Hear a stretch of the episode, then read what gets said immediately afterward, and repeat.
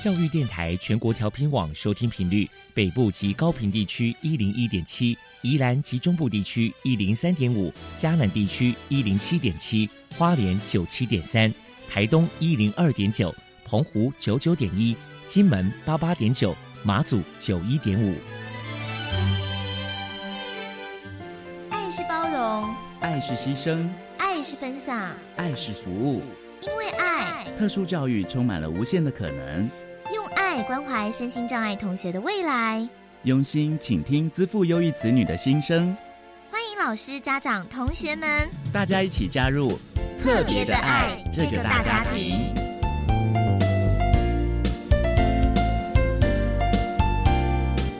本节目由教育部学生事务及特殊教育司指导，国立教育广播电台监制。欢迎收听。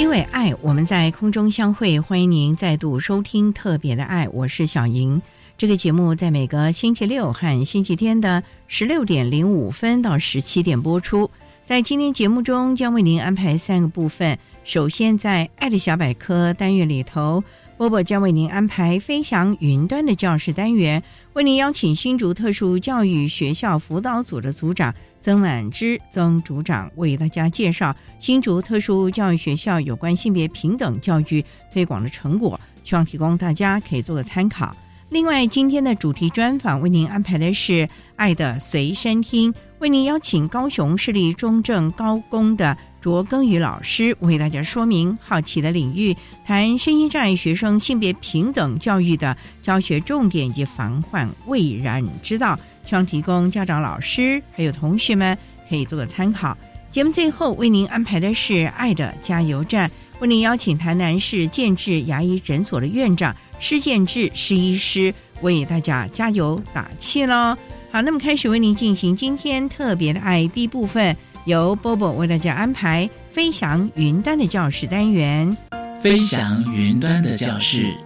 特殊儿是落难人间的小天使，老师必须要拥有爱的特异功能，才能够解读与引导特殊儿。教师是特殊教育非常重要的一环。我们邀请相关的老师分享教学技巧、班级经营、亲师互动等等的经验，提供给教师们参考运用哦。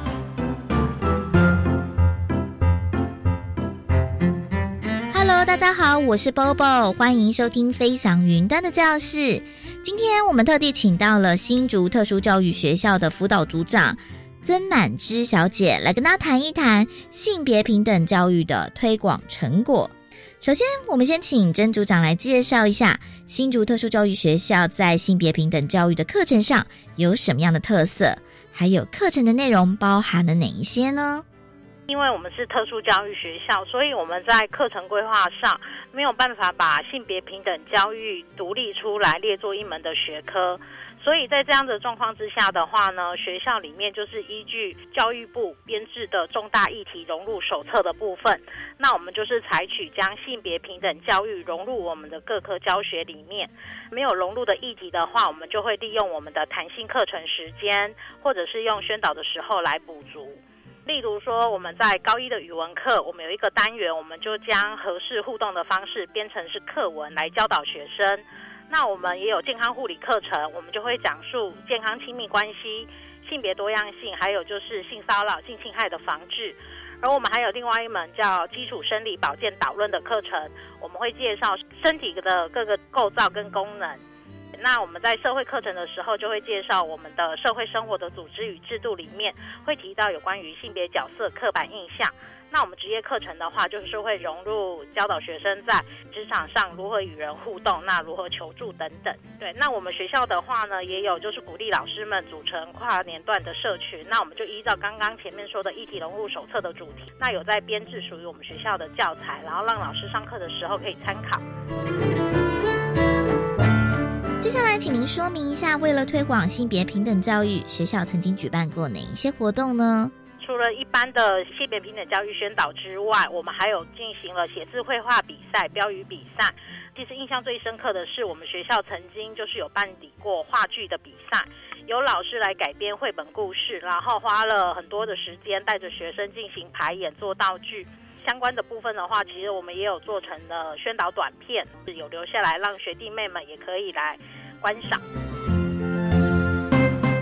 未来在推广性别平等教育，新竹特殊教育学校还有哪些计划呢？我们请曾组长说明。对，因为我们学校的学生是从国小、国中一直到高职部，那我们的孩子的障碍程度其实从中度、重度到极重度。所以就是因为孩子的程度落差很大，那每个孩子的需求也不太一样。因为我们学校有编制心理师跟社工师，所以的话呢，他们两位为了要提供学生更好的协助，他们其实从一百零三学年度开始，他们就是有带领了性平小团体，其实就是从国中高职的学生，然后挑选需求相近的孩子，然后以抽离的方式，每个月可能会进行一次到两次的课程。每一次最多服务十二位学生，所以的话，其实，在这样子课程里面，孩子都可以有充分练习的机会。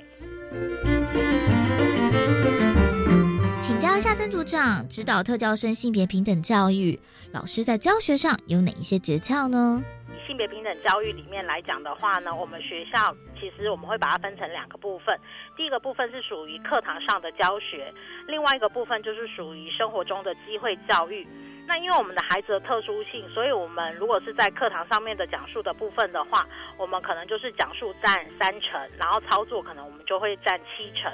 那我们就是会让孩子把我们这一堂课的重点，然后重复演练，加深他们的印象。可是因为我们的课堂讲述往往都是老师就用模拟的情境，例如说，哎，今天在什么样的状况之下，我们该怎么样去做？可是因为这个就是模拟情境，它不一定是真实情境发生的。对老师来说，机会教育其实很重要。所以通常我们老师只要发现学生有不合适的行为出现的时候，我们会当下立即指导学生之外，也会利用该堂课的时间对班级的学生进行机会教育，让孩子清楚知道说，哦，原来这样的行为是不恰当的，他应该要怎么做才可以。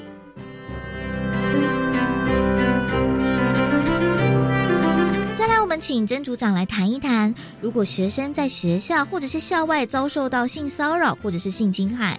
到底该跟哪一些管道申诉？还有老师在处理上该注意哪些事情呢？这个部分来讲的话呢，就是我们现行的法规有分成四项，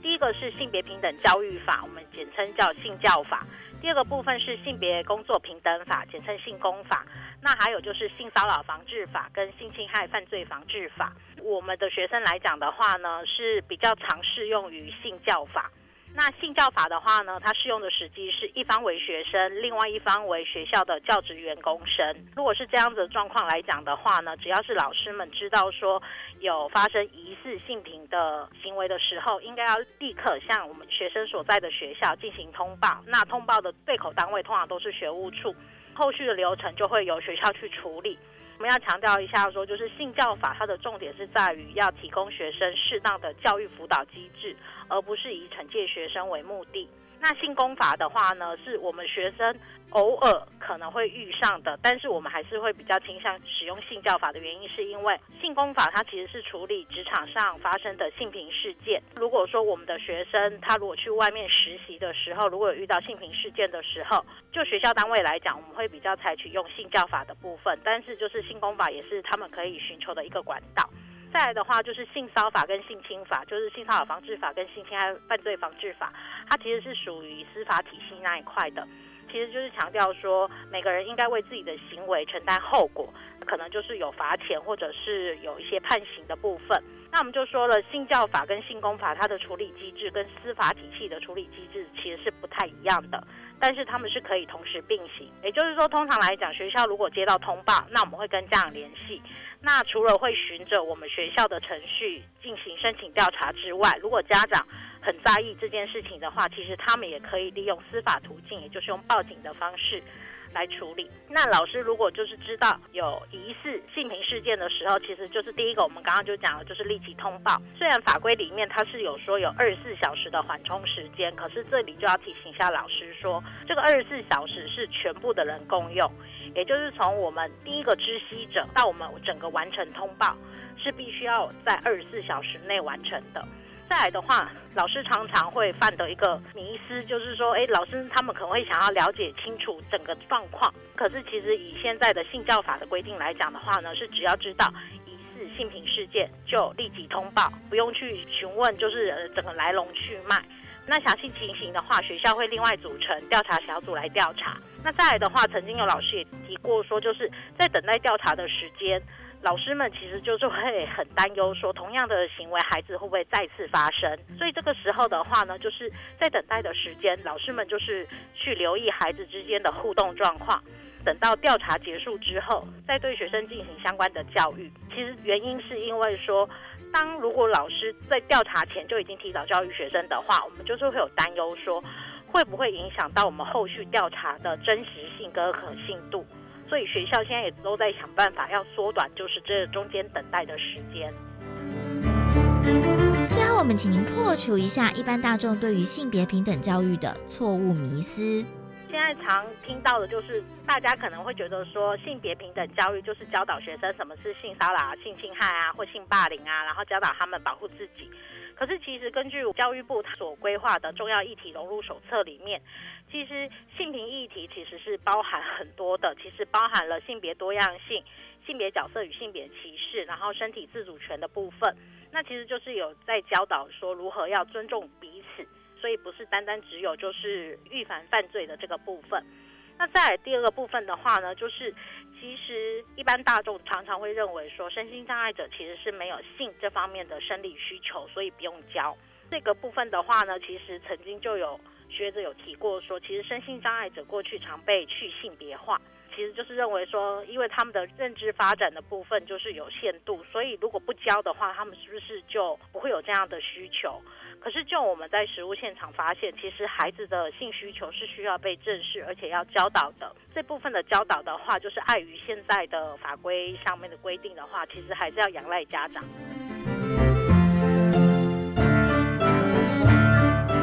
非常谢谢新竹特殊教育学校的辅导组长。曾满之小姐接受我们的访问，现在我们就把节目现场交还给主持人小莹。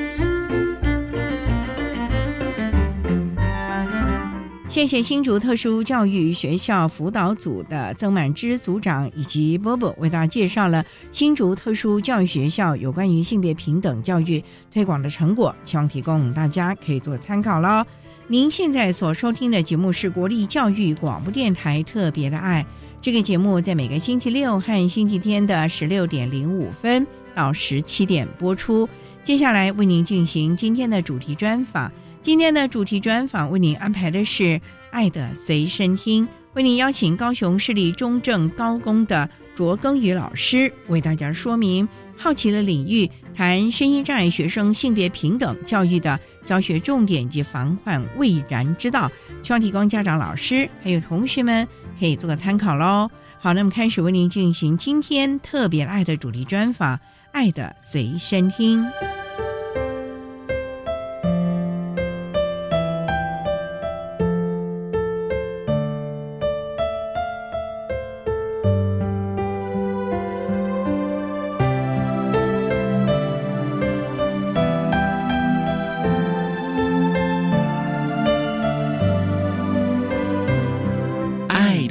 随身听。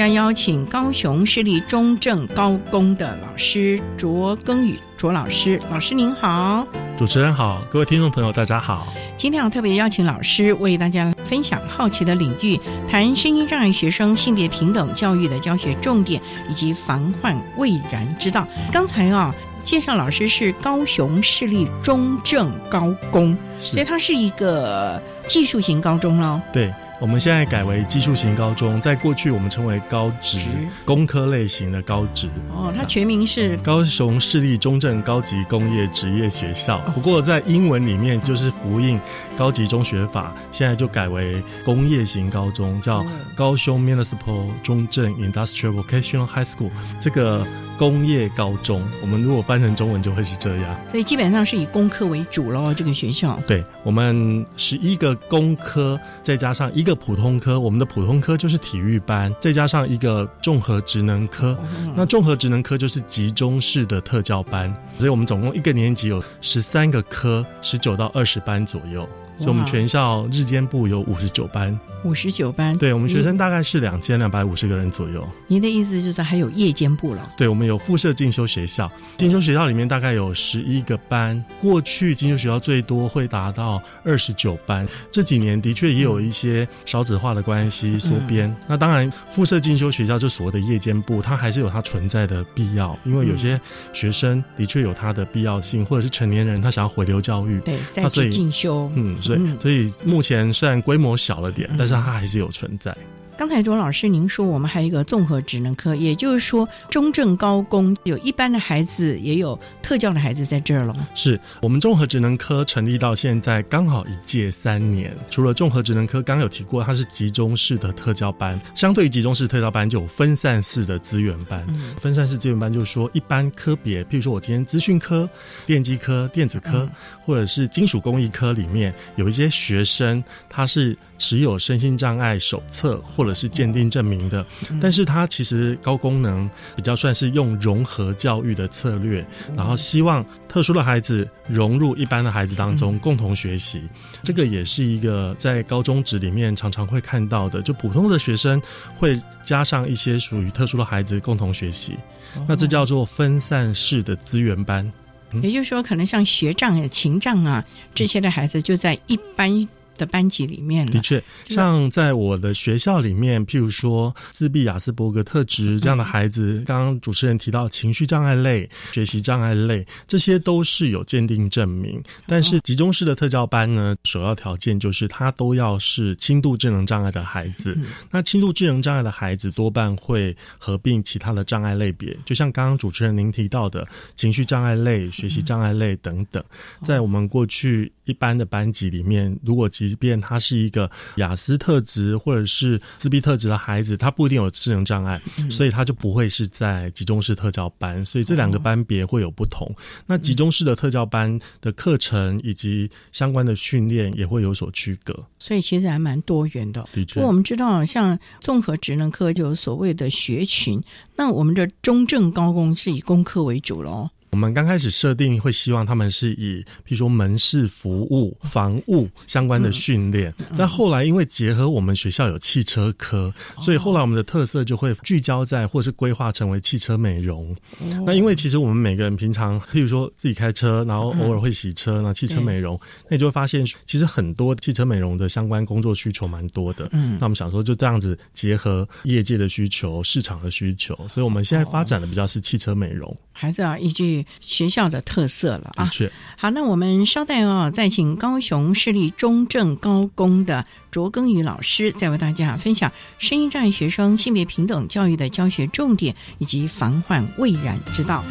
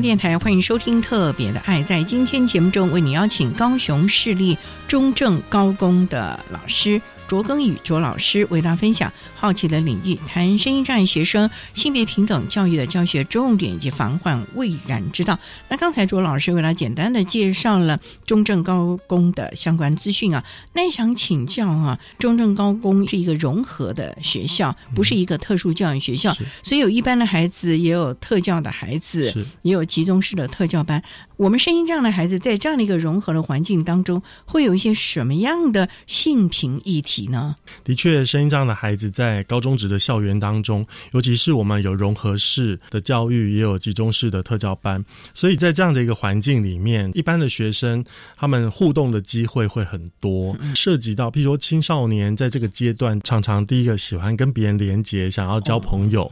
那交朋友这件事情，我们平常会透过活动啦、社团呐，或者是互动聊天啊等等，但是声音障碍的孩子有时候他可能在语言的表达上没有那么有力，或者是他可能在理解上，或者他可能在了解别人表达意涵的直接的。理解或诠释的能力不足，所以常常在沟通上就会有一点好像鸡同鸭讲。那在这过程里面，我们都会鼓励一般同学，让他们知道学校里面有这些特殊的孩子。这些同学们如果相处的时候，请你多一点了解的立场去协助他。其实我们的确有些孩子哦，他就会比较是一种嘲笑的，他就会说啊，你智障，你应该去念什么科什么科。那这个歧视性的语言，我们当然不会把它当成是耳边风，因为我们会把它。认真的当成一回事来好好的讨论，因为我们骂别人是智障这样的一个指涉的时候，智能障碍其实是一个状态。如果他用这样的方式是贬义的，那我觉得他其实是不应该出现在校园。对，那我们就是会用这样的方式，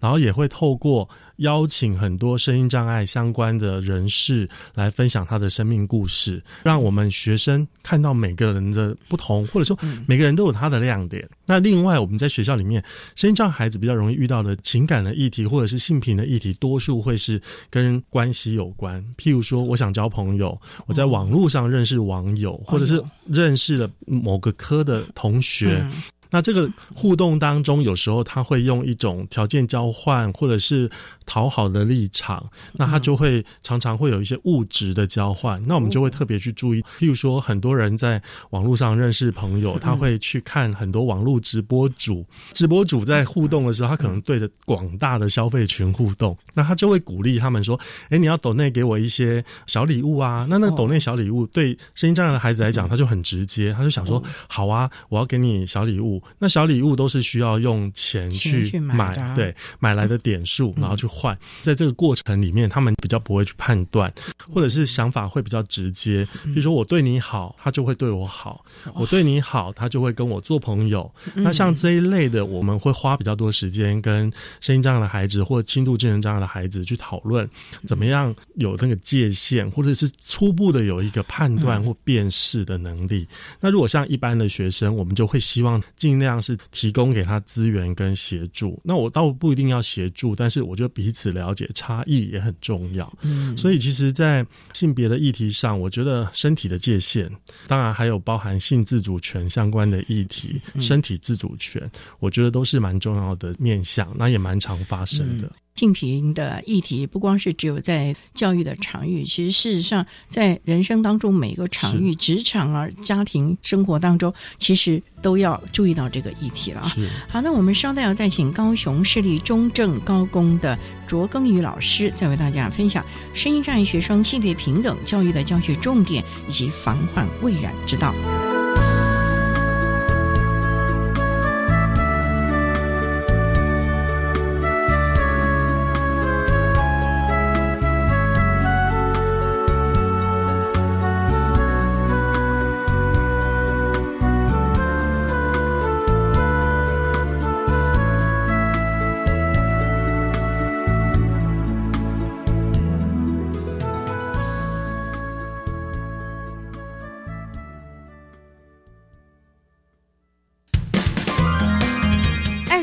总统府音乐会《北回曙光》将于嘉义登场。教育广播电台十二月十二号周日晚间六点到八点全程转播，蓝天在地，怀想时光流转。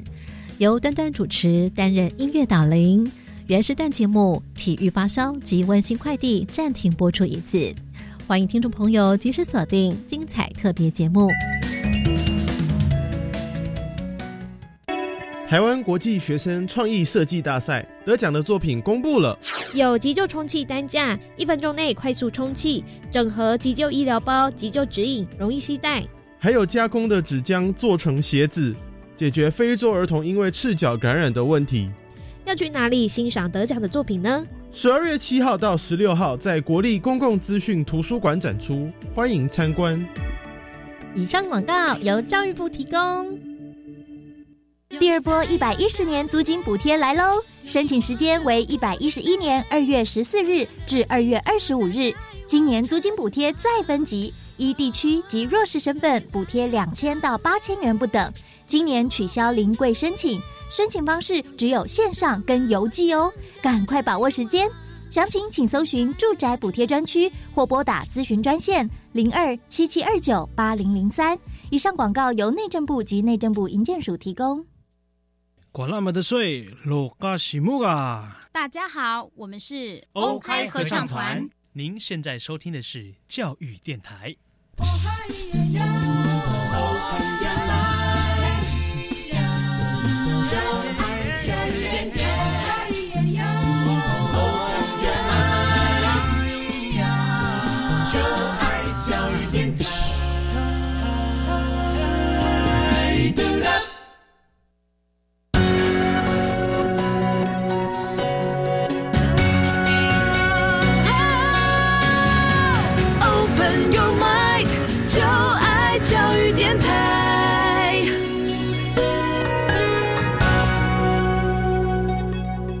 电台欢迎收听《特别的爱》这个节目，是在每个星期六和星期天的十六点零五分到十七点播出。在今天节目中，为您邀请高雄市立中正高工的老师卓庚宇卓老师，为大家分享好奇的领域，谈声音障碍学生性别平等教育的教学重点及防患未然之道。那刚才卓老师为了简单的介绍了中正高工的相关资讯，以及我们声音障碍孩子啊，常在校园中会遇到一些什么样。的性平的议题，不过呢，谈到这地方啊，有没有一些您实际辅导过的经验呢，或者是您遇到的情形，为大家来分享？在这个过程当中，怎么样协助孩子在拿捏分寸上啊，甚至于自我保护上呢，做到了一些的成效呢？面对声音障的孩子，第一个我们会去评估他的家庭的支持跟资源有多少，因为有时候父母亲可能很全力的配合学校，给孩子更多的支持，那这个我们就会比较放心。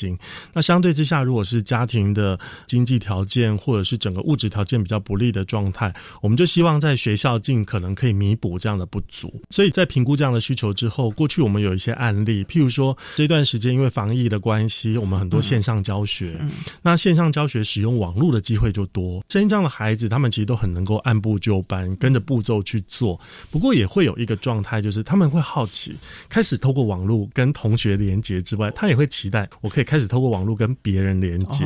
当我在跟别人连接的时候，跟的是陌生人，那就有点像交网友，他就有点匿名性。然后这个匿名性让他充满好奇，这个人给他善意的回应，他好像就觉得全部是友善的，他不会去辨识说他背后会不会有一些意图啦，或者是他会不会希望跟你建立关系、取得信任之后，他可能会要求你帮他做什么，或者是他可能会需要有一些经济上的支援或借钱等等。甚至我们这几年非常关注的就是网络影像的性剥削。那因为网络影像性剥削听起来也许抽象，但是就像网友之间有时候他跟人要一张清凉的照片，他觉得只是看一下而已没有关系，但是他不知道这样的照片档案到了对方手上，他可能会分享转传，他可能会有其他的用途，因此而造成了网络霸凌或伤害。所以，像这样的过程，我们都希望透过宣导或者是案例的分享，让同学们知道怎么样去判断拒绝，或者是怎么样去避免有这样的事情发生。过去我们有一个学生，他家庭支持也很不错，但是因为长期以来他在学校因为就读综合职能科，所以他比较缺乏人际的连接，他在班上也比较独来独往，所以他很容易，譬如说有一个人让他特别信任，让他特别依赖，他就会。很固着的黏着他。那黏着他，一般班级的同学还蛮友善的，他就觉得反正我们都是熟悉的。但是黏着黏着之后，可能同学们会觉得旁边的异样的眼光，或者是说，哎，你怎么会跟这个人认识啊？甚至刚我提到那个歧视的语言就出现了，可能有些人就说你跟他一样是怎么样的状况吗？所以你应该要转到那个班吗？所以有时候我们也常常去面对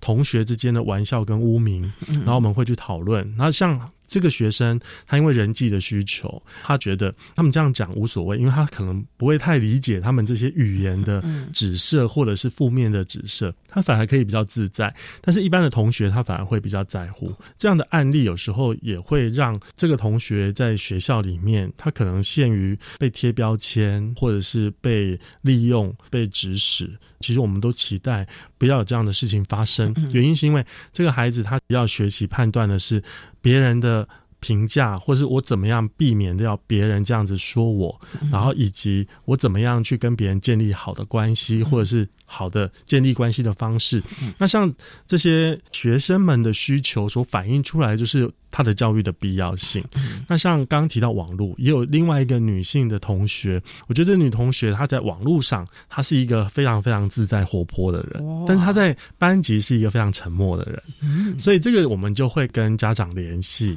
因为我们觉得为什么他在学校都是处于比较低沉的状态，但在网络上他会有某种程度的很嗨。那后来我们才觉察到这个异状是不是要去做鉴定或横鉴？后来发现这个孩子他其实不。只是轻度智能障碍，他还合并了躁郁症。那这个躁郁症其实是他长期累积下来的状况。所以，我们透过系统的合作，也开始跟家长、医疗体系、学校的辅导，我觉得都是一个很重要的介入。这些案例其实一般同学也会遇到，只是说我们会评估声音障碍的孩子，尤其智能障碍的孩子，他更需要有一些具体的介入，或者是具体的教育引导。不过，老师，我就很好奇，你怎么知道这位女性同学在网络上跟别人的互动是这么的嗨呢？难道你们有什么监测体验，还是 你们就非常的非常的专业？其实我觉得声音上的孩子有一点非常直接跟可爱，他们藏不住秘密，即便他在学校里面他会很沉，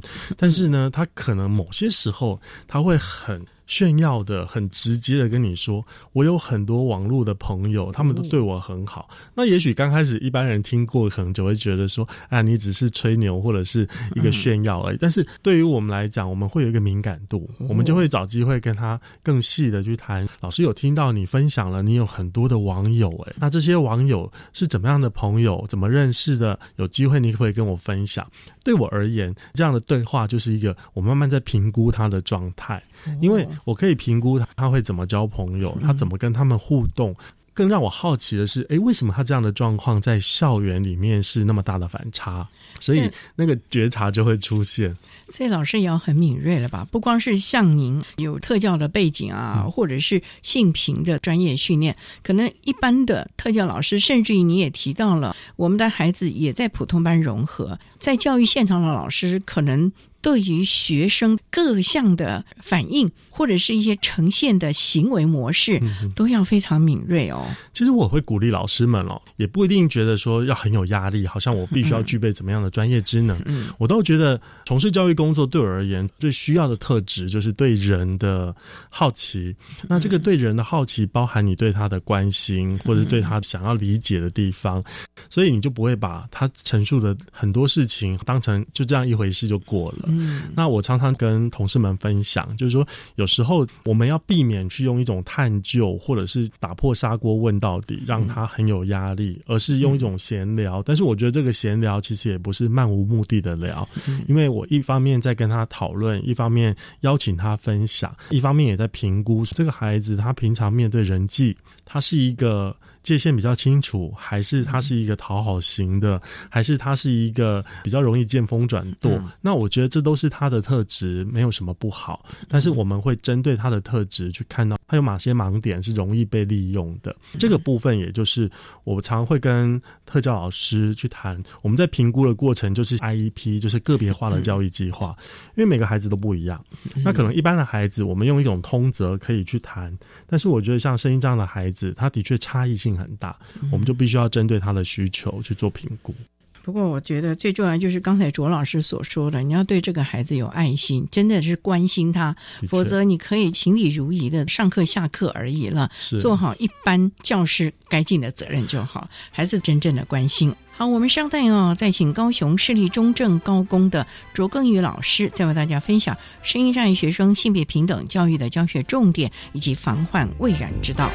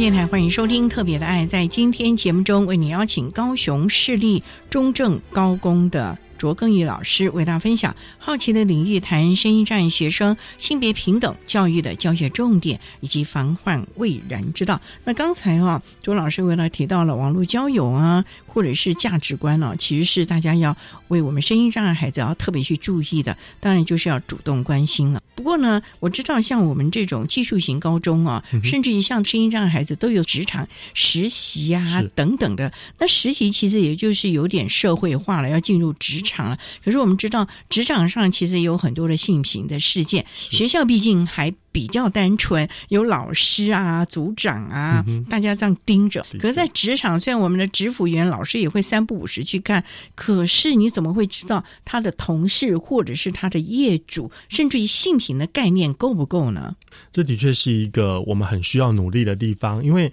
声音障碍的孩子，尤其是综合职能科，他们到了高三，多数会有职场实习这样的课程。那职场实习，我们都很感谢业界有很多的伙伴愿意提供。机会给声音这样的孩子来实习，但是其实我们在这接洽的过程当中，我们也会有一个敏感度。一个部分是我们安排学生来这边实习，在媒合的过程当中，我们也要去评估，除了技能的学习跟职业训练之外，还有一个部分是环境友不友善、安不安全。那这个环境友不友善、安不安全，就分成两个部分，一个是物理空间，譬如说它的照明啊、厕所啦。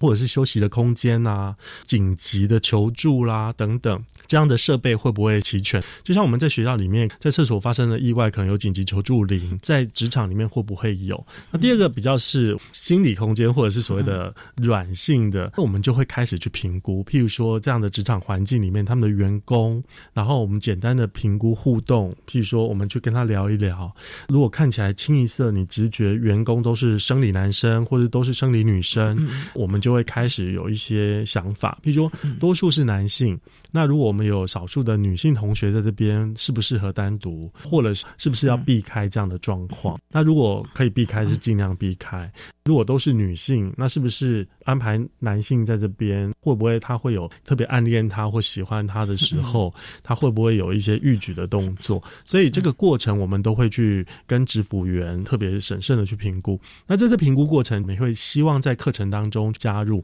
譬如说学校有性别平等教育法，在保障学生的受教教权，职场里面有性别工作平等法，所以其实也会宣导性骚扰的防治。因为其实性骚扰无所不在，性骚扰的议题它就是一种滥用权力嘛。那你今天作为一个实习生，在那个职场当中，就是位阶最小的，所以他有可能被指使来指使去的。那如果是条件式或者是敌意环境的性骚扰，更可能发生。譬如说，你配合我做什么，我就给你什么好处，或者是说，你如果不配合我，我就不让你在这边实习。过去在很多特殊教育的孩子面对这样的性侵、性骚扰或者是不友善的对待这件事情，他们不敢主动求助，多数是因为他们的想法很直接。譬如说，对方可能会跟他威胁说：“你如果把这件事情说出去，你就会怎么样哦，或者是你的家人就会怎么样。”他就只好隐忍。那这个都不是一个健康的方式，所以我们都会希望建立孩子在出去职场实习之前，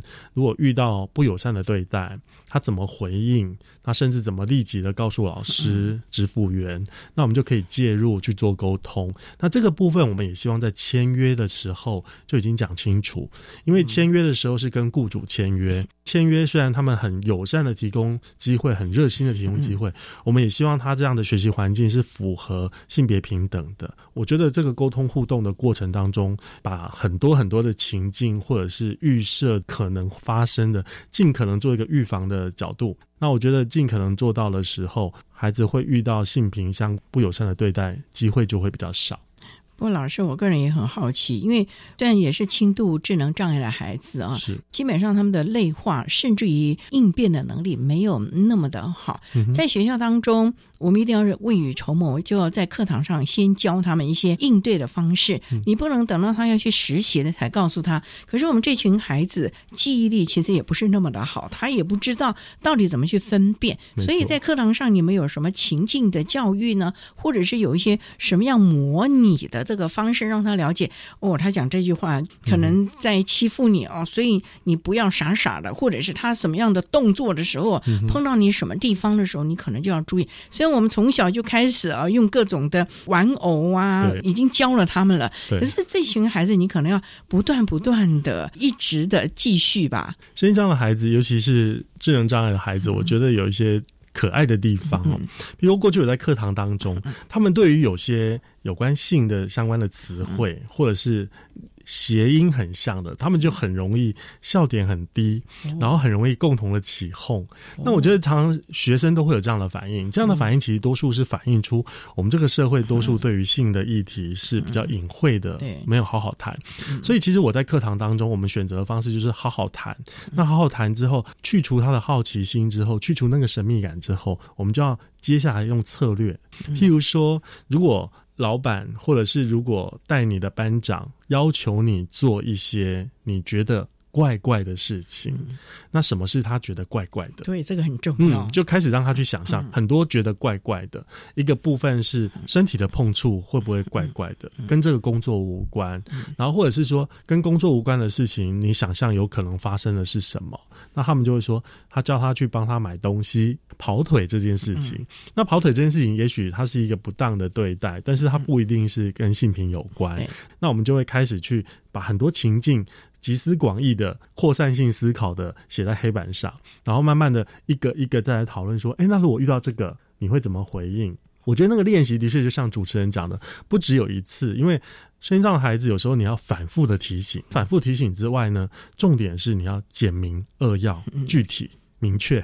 因为太乐乐等的那个描述啊，对他来讲他会觉得记得前面忘了后面，记得后面 哎前面是什么，所以你一定要很明确、很明确、很明确。那甚至我们也希望可以慢慢的在教学过程当中，有时候那个创意就是说把它弄成一个简单的口诀。那也许对他而言，譬如一二三，他就很清楚知道这个部分，当然是教育预防可以做到的。所以啊，我们的老师啊。也应该来多所创意啊！不过呢，我个人认为这个性平的这个教育，不是只有担任性平课程的老师才注意。我觉得所有在第一现场的老师，不管你教的是哪一个科目，甚至于行政人员，也可能我们的保全呢，也应该特别注意了啊！好，那我们稍待要再请高雄市立中正高工的卓根宇老师，再为大家分享身心障碍学生性别平等教育的教学重点及防患未然之道。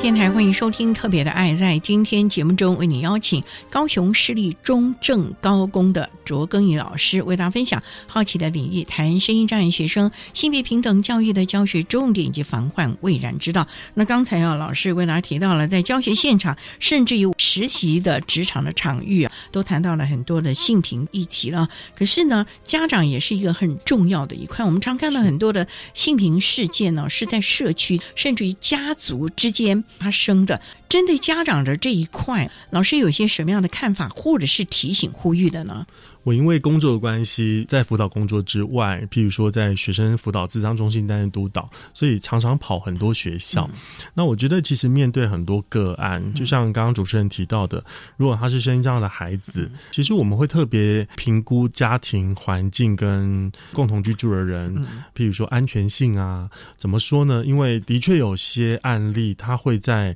比较是国小阶段或国中阶段，他就遭受到熟视者的性骚或性侵。这样的一个议题，一般的学生、一般人都很难求助，更何况是声音障碍的孩子。有时候父母亲可能会觉得，嗯，这孩子看起来也还好，也还蛮平稳的，应该不至于有关系。有时候我们常常觉得，这样的创伤，它绝对不会是马上展现出来的。对，因为譬如说，我们在面对亲人过世的时候，有时候你忙着办。各种仪式，但是你会觉得，哎，好像没有那么难过。等到全部忙完之后，你可能有一段时间静静的坐在那边，然后看着什么时候想起睹物思情，或者是。睹物思人的时候，你就开始想，哎，那个情绪就上来了。那其实我们在辅导的实务当中，也的确会看到很多的孩子，他是到了国高中之后，甚至成年人之后，他有各种不同的身心的反应。所以我常常希望，在面对特殊教育的孩子，其实我们要充分的提供给家长一些社会资源网络，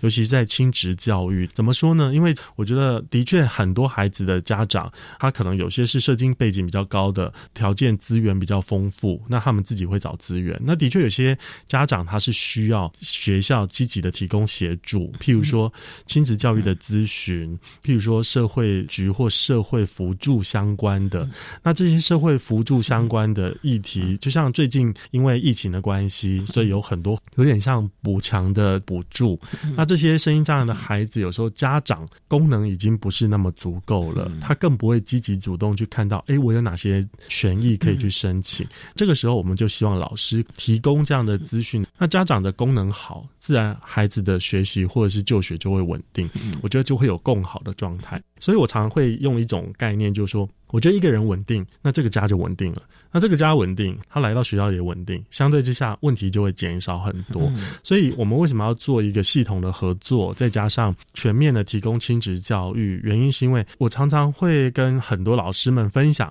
我们面对声音这样的孩子制造出来的一些挑战啊，有时候会有一些情绪。但是我常会跟他说：“哎，你跟他有缘，你就陪他一年到三年。但是家长可能会陪他一辈子。在面对这样的过程当中，我们就比较能够理解。”家长有时候他会把学校当成是一种让他喘息服务的地方，所以他就会丢到学校去之后，他就自己先躲起来。对，那这个部分我们当然有责任告诉家长，你有这样的责任，但是我们不是告诉他只有责任而已，他就也提供给他很多资源参考。那这样的连接，我自己在从事辅导跟特教工作当中，我觉得很重要，尤其是面对声音障碍的孩子，在这过程里面，其实我们曾经遇过有一些家长。他可能也会在接受辅助的过程，那有经济的辅助，那经济的辅助，我们甚至会要求家长或我们的学生开始学习简单的理财，或者是怎么样控制，慢慢的规划这些钱怎么用。为什么要这么做？原因是因为第一个，我们也会担心有些家长他因为经济的需求，他就把这样的补助挪用了，对对对，他就拿去挪用了，真正需要的孩子就没有用到。那我们就会期待说，学生如果他需要三餐。三餐多少钱？规划起来，我们就会希望学校先把它存起来。存起来之后，慢慢的固定的零用钱给他。那那个零用钱给他的时候，也要用一种增强的方式。因为他在学校表现的很好，哎，你就准时给他。如果表现的有一些不好，要加强一下，再给他延缓一下。有时候那个延缓需求的训练也是一个很重要的，因为有些孩子他很直觉，我要这个，我就是要这个，他很容易因为这样条件交换。而被引诱去做其他事情。那如果他觉得，哎，我要这个，但是我现在得不到，我不要因此而生气，但是我可以透过怎么样的努力，我一样可以得到我想要得到的，譬如说资源啊，或者是这些金钱，他一样可以做得到。那我们觉得这个过程也是一个评估跟训练啊。那我觉得家长更需要学习这一段，因为家长可能在从小面对孩子成长，已经有很多很多身心俱疲的状态。但是我们如果具体的告诉他，你这样子的配合，其实对孩子跟对你未来跟他相处都很有帮助。我觉得他会愿意慢慢的。的配合，那这都是过去的经验告诉我，觉得说这现在蛮重要的。所以啊，性平的事件不光只是学校教育，其实是应该大家共同来合作了。是，包括企业主啊，甚至于就像我们讲的家长啊，甚至主要的照顾者，这些都应该要注意了啊。好，提供大家做个参考。那今天呢，我们也非常的谢谢高雄市立中正高工的卓耕玉老师为大家分享好奇的领域，谈声音障碍学生性别平等教育的教学重点以及防。患未然之道。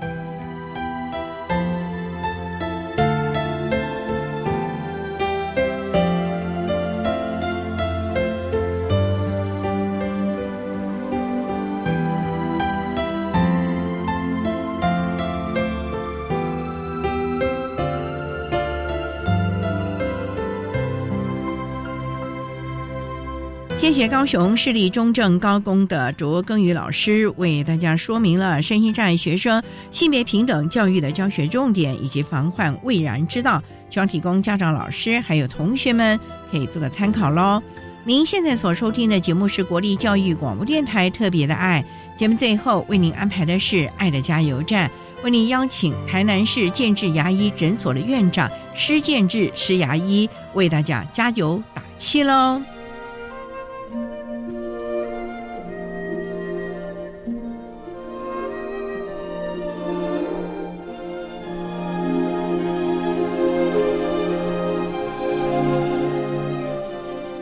的加油站。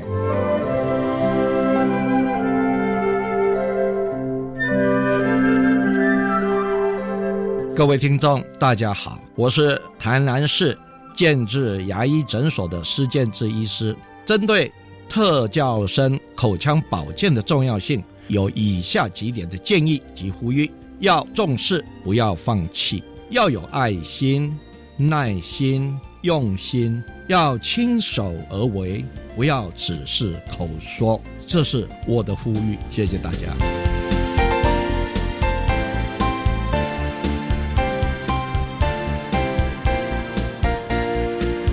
节目就为您进行到这了，感谢您的收听。在明天节目中，为您邀请台南市建智牙医诊所的院长施建智施牙医，为大家说明医疗与教育孰重。谈特殊生口腔保健的重要性，希望提供家长、老师还有同学们可以做个参考喽。感谢你的收听，也欢迎您在明天十六点零五分再度收听《特别的爱》，我们明天见了，拜拜。